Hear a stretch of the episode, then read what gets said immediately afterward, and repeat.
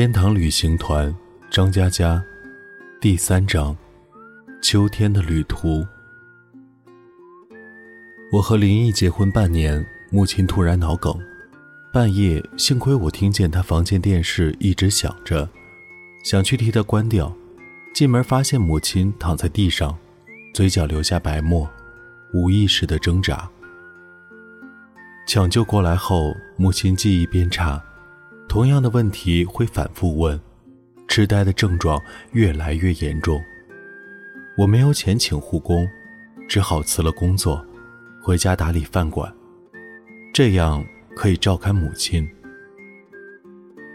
厨房永远响的漏水声，油腻的地板，擦不干的灶台。我机械的去熟练这些。有天喝醉的客人闹事，不愿意结账，还掀翻了桌子。客人把我按在地上，非说讹了他的钱。我的衣服沾满他的呕吐物。母亲像孩子一样大哭。我奋力翻身冲到柜台，母亲小便失禁，尿在椅子上。我一边抱住她，一边微笑着对客人说：“你们走吧，这顿我请。”深夜，我收拾凌乱的饭馆。林毅站在门口，我不敢望向他，不敢面对妻子眼中的绝望。挂钟的秒针一格一格发出细微的声响。我突然的意识到，这是不是林毅离开我的倒计时？又过半年，林毅提出离婚，他没有等我回答，直接离开了燕子巷。我原本就在深渊，没有更低的地方下坠。我明明知道早就应该同意他的要求，可拥有他的岁月就像穹顶坠落的星光，是仅剩的让我抬头的理由。林毅无法忍受的生活，注定是我的余生。人活着为了什么？做不擅长的事，接受不乐意的批评，对不喜欢的人露出笑脸，挣他们一点钱。让自己多活下去一天。我依旧要和人们打交道，在他们眼中，我过得很正常，就像一个令人生厌的饭馆老板。某个夜晚，我洗好碗，放进抽屉，推进去的时候卡住了，我拉开重新推，还是推不进去，再次拉开，用力推，反复推，疯子一样拉，推。拉，推，歇斯底里，直到用尽全力的踹一脚，抽屉内发出碗碟破碎的声音。我知道，自己也碎了。我去看医生，医生说我抑郁严重，配了些草酸艾司西泰普兰和劳拉西泮。我吃吃停停，情绪越来越糟糕。压抑是有实质的，从躯壳到内脏，密不透风的包裹。药物仅仅像缝隙里挤进去的一滴水，浇不灭幽深的火焰。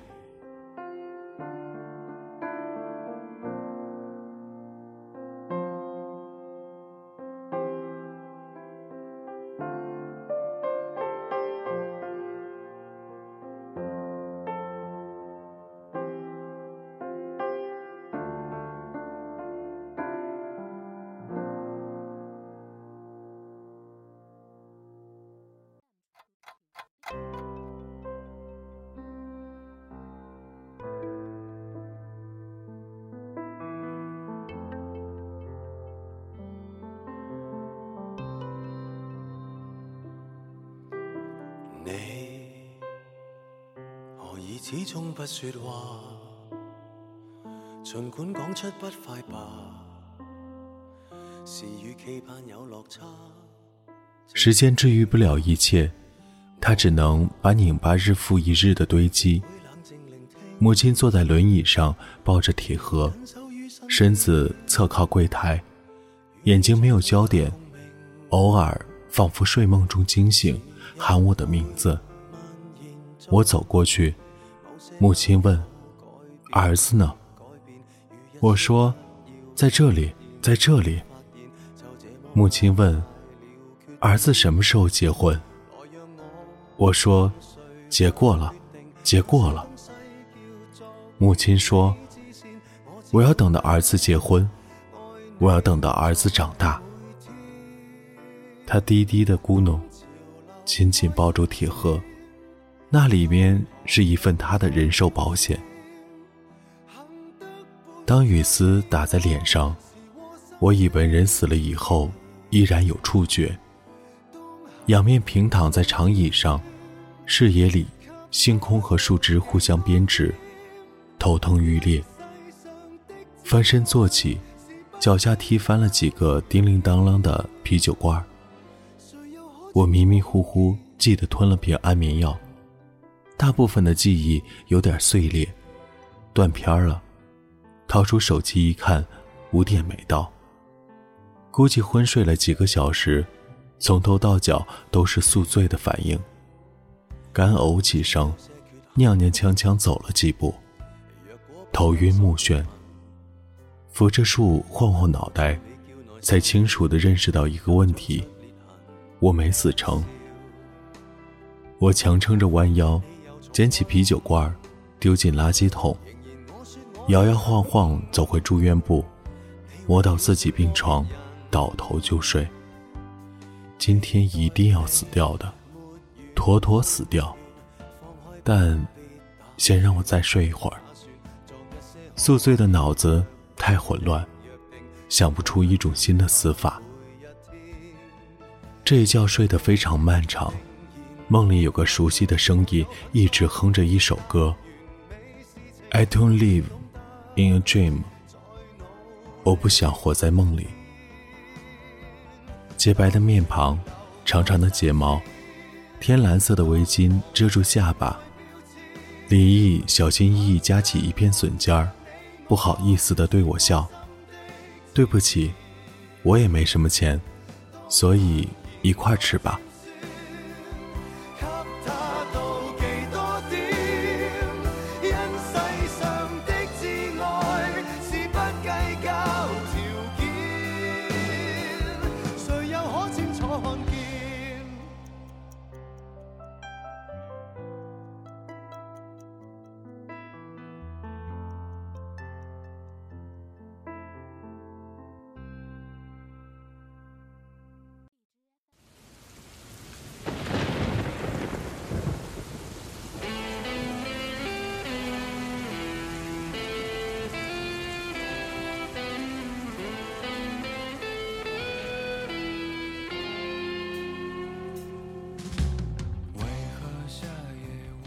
再次醒来，直至对上护士充满嫌弃的脸，除了头疼，我什么都想不起来。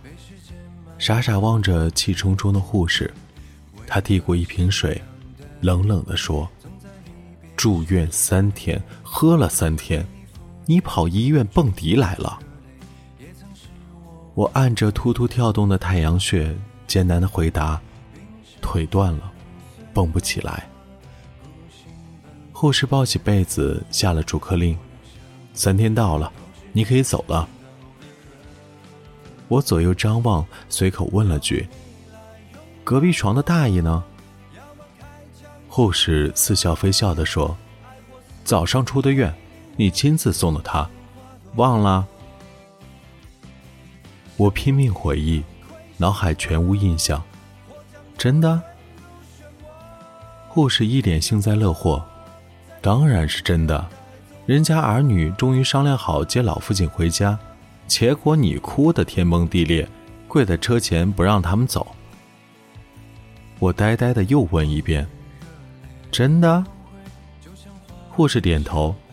你还威胁他们，说举头三尺有神明，他们要是对丁大爷不好，就会被天打五雷轰。我不想听了，这话说的也没错。护士接着说：“然后你就一巴掌劈向路灯，还好没骨折，不然你又要赖三天。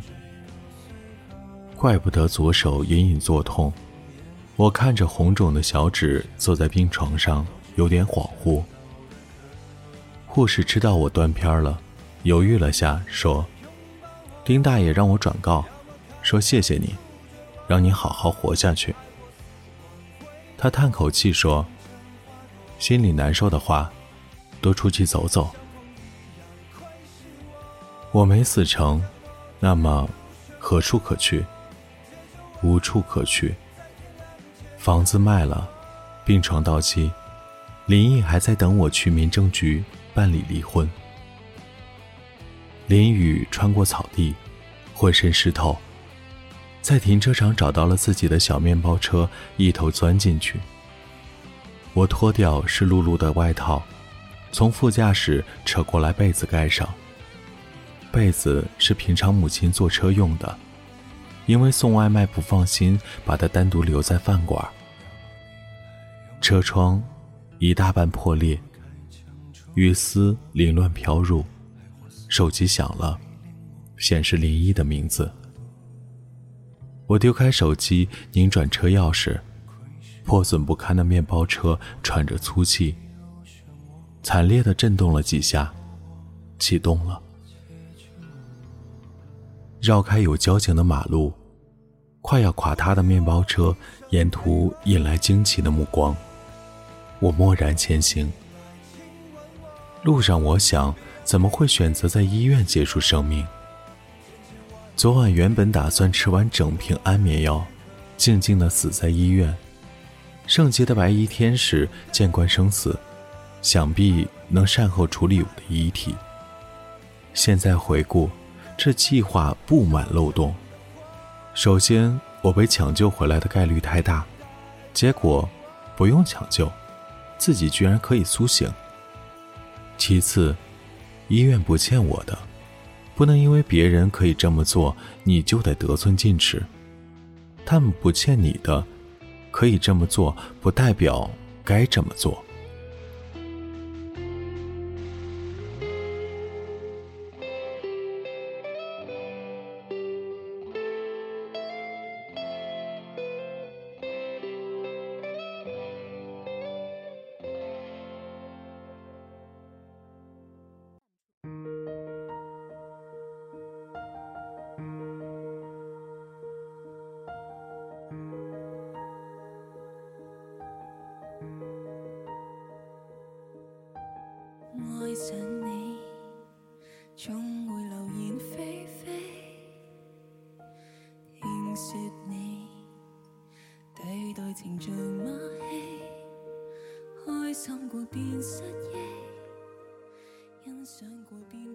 一路胡思乱想，开到了湖边。我平静地坐在车里，车头对着雨中的湖面。面包车是林毅出主意买的，二手。接手饭馆之后，生意冷清。林毅和我买了这辆面包车，拆除后座，装了吧台和柜子。我们做好饭盒，开车到学校或者居民区，像个小小的流动餐厅。母亲没有自理能力，就坐在副驾，系好安全带。林毅坐在后排，轻轻哼着歌。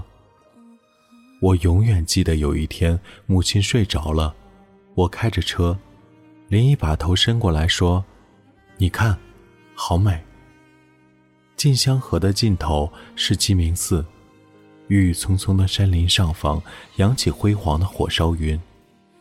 林毅说。等妈妈病好了，我们一起开车自驾游，开到世界的尽头。母亲的病不会好了。那天只卖出去三四份盒饭，一位大姐刚走进面包车，就尖叫起来：“什么味道？你这什么味道？一股子尿骚味儿！”接着，母亲用手拍打自己的胸口，哭得像个受辱的小孩。她尿在了车上。开车回家的路上，街道乱糟糟，各家店铺放着音乐，公交车轮胎碾过柏油路，小孩打闹，玻璃瓶砸碎，电瓶车相撞。但我清楚地听见了自己的呼吸声。后视镜里，我看到林毅黯淡无光的眼神，我握着方向盘的手是颤抖的，浑身冰凉，内心匍匐巨大的恐惧，仿佛一尾锋利的鱼在身体里游动。差不多该走了吧？我望着后视镜，用力的给自己挤出了个笑容。试了几次，嘴角不停抽动，笑得难堪又悲凉。深吸一口气，再笑一次，没成功。算了。前面是不知来处的雨水和不知归处的湖水。我闭上眼睛，踩向油门，就这样吧，悄无声息，连人带车，一起消失在水中。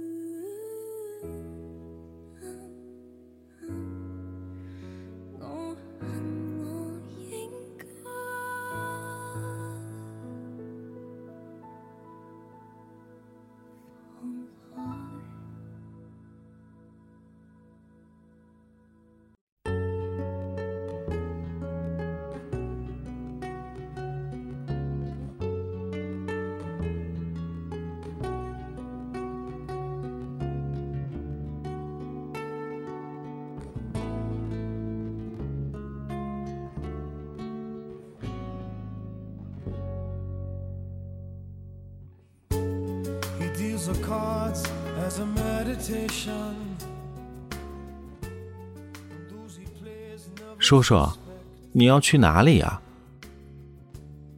晚风寂静，后排传来脆脆的童声，吓得我一脚踩歪，愣是踩在了刹车上。面包车差点散架，直接熄火。本以为发生幻听，我惊愕的回头。一个齐刘海的小女孩从后座冒了出来，大的出奇的眼睛傻了吧唧的瞪着我。活生生的小女孩还背个粉红色的小书包，大眼瞪小眼半晌，我是吓得脑子停转，她是双目充满困惑。我终于由怕转怒：“你谁呀？为什么在我车上？”小女孩皱皱鼻子：“我叫小巨，你欠我的东西忘了？”我从记忆里检索了一下，猛地想起那个要吃烤肠的小女孩。你，我已经让护士买烤肠给你了，干什么呢？小小年纪又来讹诈我。小巨笑眯眯的说：“叔叔，你别激动，我呢。”是看咱俩有缘，有什么缘？我不客气的打断了他的套近乎。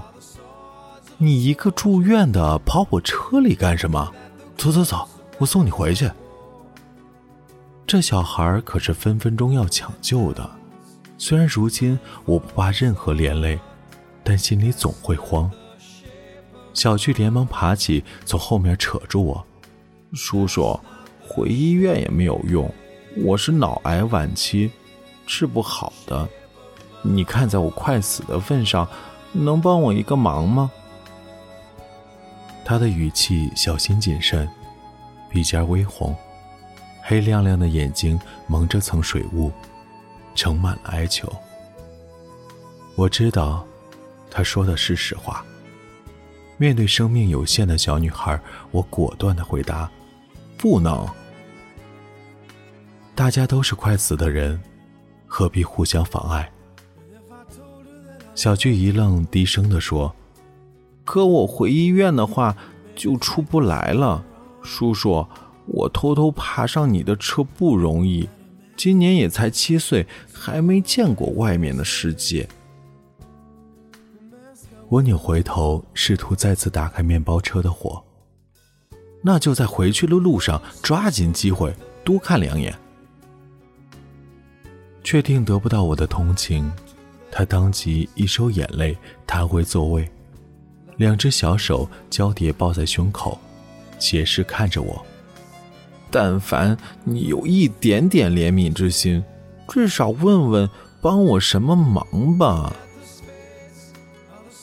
我头皮顿时发麻，听着怎么这么耳熟？这不和自己在病房对林毅说的话差不多吗？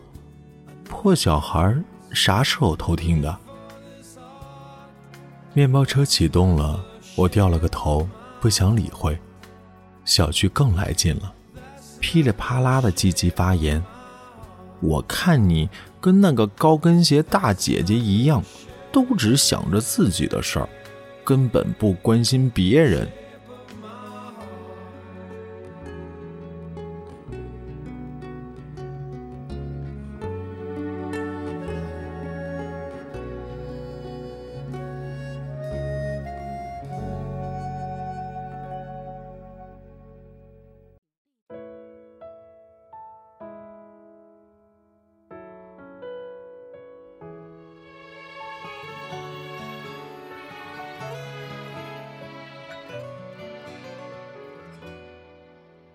这小孩会的东西还挺多，上来就道德绑架。我不想听他继续说林毅，随口敷衍道：“那你说要我帮什么忙？”他见风使舵，以为有转机，讨好的掏出张门票。叔叔，我搞到一张偶像的演唱会门票，就在今天，在武汉，你能不能送我过去啊？我嗯嗯啊啊，悄悄开往医院，继续稳住他。武汉太远，你可以坐火车呀。小巨没有发现异常，解释道：“我没有身份证，不好买票。”我说：“那你爸妈呢？让你爸妈带你去啊。”我从后视镜里看到他小脸一暗。我生病后。爸爸就走了，妈妈每天要卖菜赚钱，没时间陪我。我稍微观察下，这孩子油头滑脑，提起父母倒是真的难过。不过小孩就是小孩，家庭都困难成这样了，还想着追星。我掐灭心中的同情，看着前方拥堵，切换导航。你妈知道你跑出来吗？小巨转转眼珠，还没组织好谎言，就听到导航大声提示：距离城南医院还有十二公里，雨天路滑，请谨慎驾驶。车内气氛尴尬，我怕他一激动又要人身攻击，放缓车速，思考对策。小巨叹了口气。我本来想着你人挺好的，应该会帮我这个忙。他停顿了一下，那个大姐姐是你老婆吧？她说的没错，你这辈子果然干什么都不行，连帮小孩个忙都不行。我气得差点翻车。小孩子，你好好说话，别什么都偷听。他说。叔叔，你想要是帮了我，不就证明你老婆是错的吗？我说：“闭嘴。”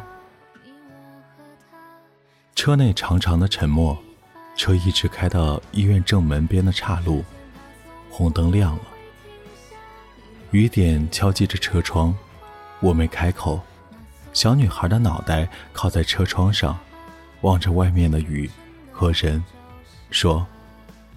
叔叔，如果你要是死了，会有什么地方一定要去吗？我想起来，世界是有尽头的，在南方洋流的末端，冰山漂浮，云和水一起冻结。我说，我去不了，也不用去了。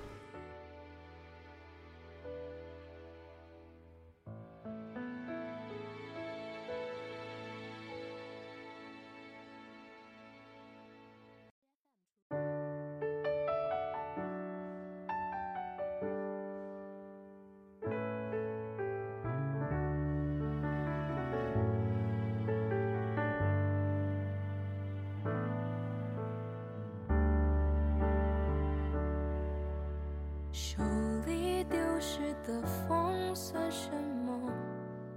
星辰又算什么？七岁的小女孩长长的叹气，小脸儿紧贴着冰凉的玻璃，目光露出绝望，像水鸟折颈时的双眼。她说：“叔叔，我不该缠着你，我一直想，长大了保护妈妈。”好好念书，挣到钱，给妈妈开一个超市，她就不会这么辛苦。我偷听过医生讲话，他说我撑到现在都挺意外的。叔叔，我没有机会长大了。我忽然眼泪冲出眼眶，他的愿望，我也有过。我长大了。但是实现不了。小女孩低声的说：“叔叔，对不起，我想着没有机会长大，哪怕能看一场演唱会也行啊。但是不可能的，本来就没有机会。”他仿佛释然的坐直，说：“叔叔，那我就在这儿下吧。”红灯闪烁，转成绿灯。他推开车门：“叔叔再见。”告诉你妈妈和医生，你会乖乖吃药，有情况立刻回医院。好的，叔叔。你妈妈要是报警了，我立刻把你送回去。好的，叔叔。破烂的面包车驶入秋天，雨丝漫无边际。这里是给失眠讲故事，愿这里的故事能温暖你的耳朵，给你一段美梦。晚安，陌生人